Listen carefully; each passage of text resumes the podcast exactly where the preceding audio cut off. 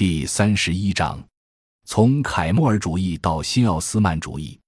二零零二年上台执政的正义与发展党政府，一方面因推行新自由主义改革而获得西方的称许及外国投资者的青睐，但另一方面，带有保守主义民粹色彩的新政府调整了土耳其过往亲欧美的外交政策，转向奉行多边主义，加强与伊斯兰世界乃至俄罗斯的关系。因而引起传统西方盟友的不满。脱亚入欧，加入欧盟，成为一个现代化的欧洲国家，这曾经是土耳其凯末尔主义者的目标。但欧盟对这个伊斯兰邻居始终保持文化排异的态度，在欧盟成员身份上设置障碍。虽然土耳其人不满，但不可能改变在同一地区诞生的两种单一神奇的宗教政治对立。随着欧盟发展停滞及陷入债务危机，土耳其近年不再热衷于加入欧元区。正义与发展党倡议意识形态身份认同，尝试使土耳其从多年追求现代化、欧洲化的凯末尔主义转向拥抱昔日作为一个幅员广阔的伊斯兰东方帝国文化价值的新奥斯曼主义，期待挣脱常年作为北约和欧洲的地缘战略前线的角色。成为自主的区内主导性势力。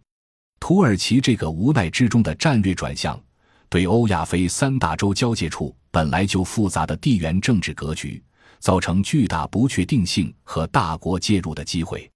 延伸阅读九：奥斯曼帝国与现代欧洲。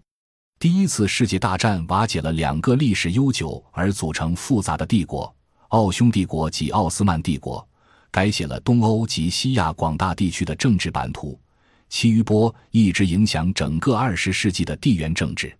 延续了六百多年的奥斯曼帝国，在全盛时期是一个覆盖西亚、欧洲东部、阿拉伯半岛、北非乃至延伸到中亚的庞大帝国。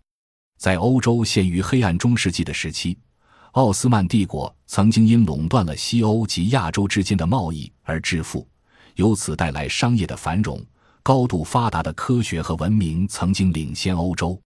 虽然伊斯兰的奥斯曼与基督教欧洲长时间处于对立或竞争状态，奥斯曼帝国被视为欧洲势力的边缘，但奥斯曼帝国也是欧洲各国没有全面开拓海上通道之前因国际贸易而不得不接纳的重要政权。在某些时期，因欧洲内部复杂的政治及军事斗争。而与不同欧洲国家建立同盟关系，实际上，奥斯曼帝国与欧洲各国共同塑造了近代欧洲历史。十七世纪，欧洲借助航海大发现推行殖民化，占有海外巨大收益时，奥斯曼帝国的发展却开始停滞，并因无力与新崛起的欧洲争夺势力范围而走向衰落。一八三九年的坦基马特法令开启了帝国的漫长现代化进程。但19世纪欧洲民族主义的兴起也推动了奥斯曼帝国的解体。20世纪初，帝国逐步失去巴尔干地区的领地，可以说是第一次世界大战的前奏。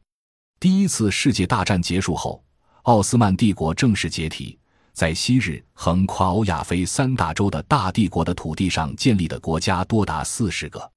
欧洲列强瓜分奥斯曼帝国剩余部分的企图。引发了土耳其独立战争，苏丹被废除并驱逐，土耳其成为一个世俗化民主政体国家，继续推动现代化，并试图融入欧洲。整理黄玉书，感谢您的收听，本集已经播讲完毕。喜欢请订阅专辑，关注主播主页，更多精彩内容等着你。